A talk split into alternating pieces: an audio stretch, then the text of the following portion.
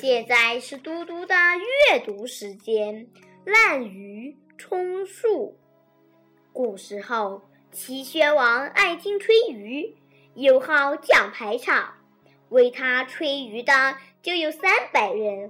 他常常叫这三百人一起吹竽给他听。有个南郭先生根本就不会吹竽，看到这个机会，就到齐宣王那里去。请求参加这个吹竽队，齐宣王就把他憋在吹竽队里，并且给他很高的薪水。这位根本不会吹竽的南郭先生，每逢吹竽就混在队里，拿着竽装腔作势。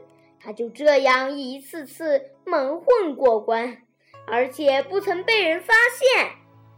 等到齐宣王死了。齐闵王接替王位，他和齐宣王不同，不喜欢听大家一起吹竽，而是喜欢叫吹竽的人一个接一个的吹给他听。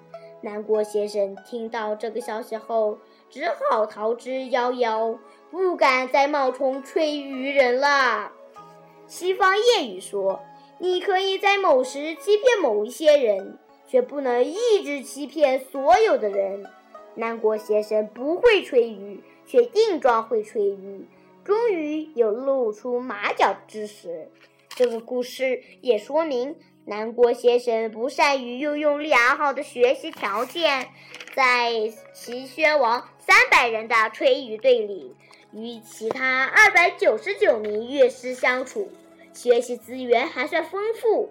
但他没有意识到这个这一点，仅仅满足于滥竽充数、自欺欺人，只能落得个逃之夭夭的下场。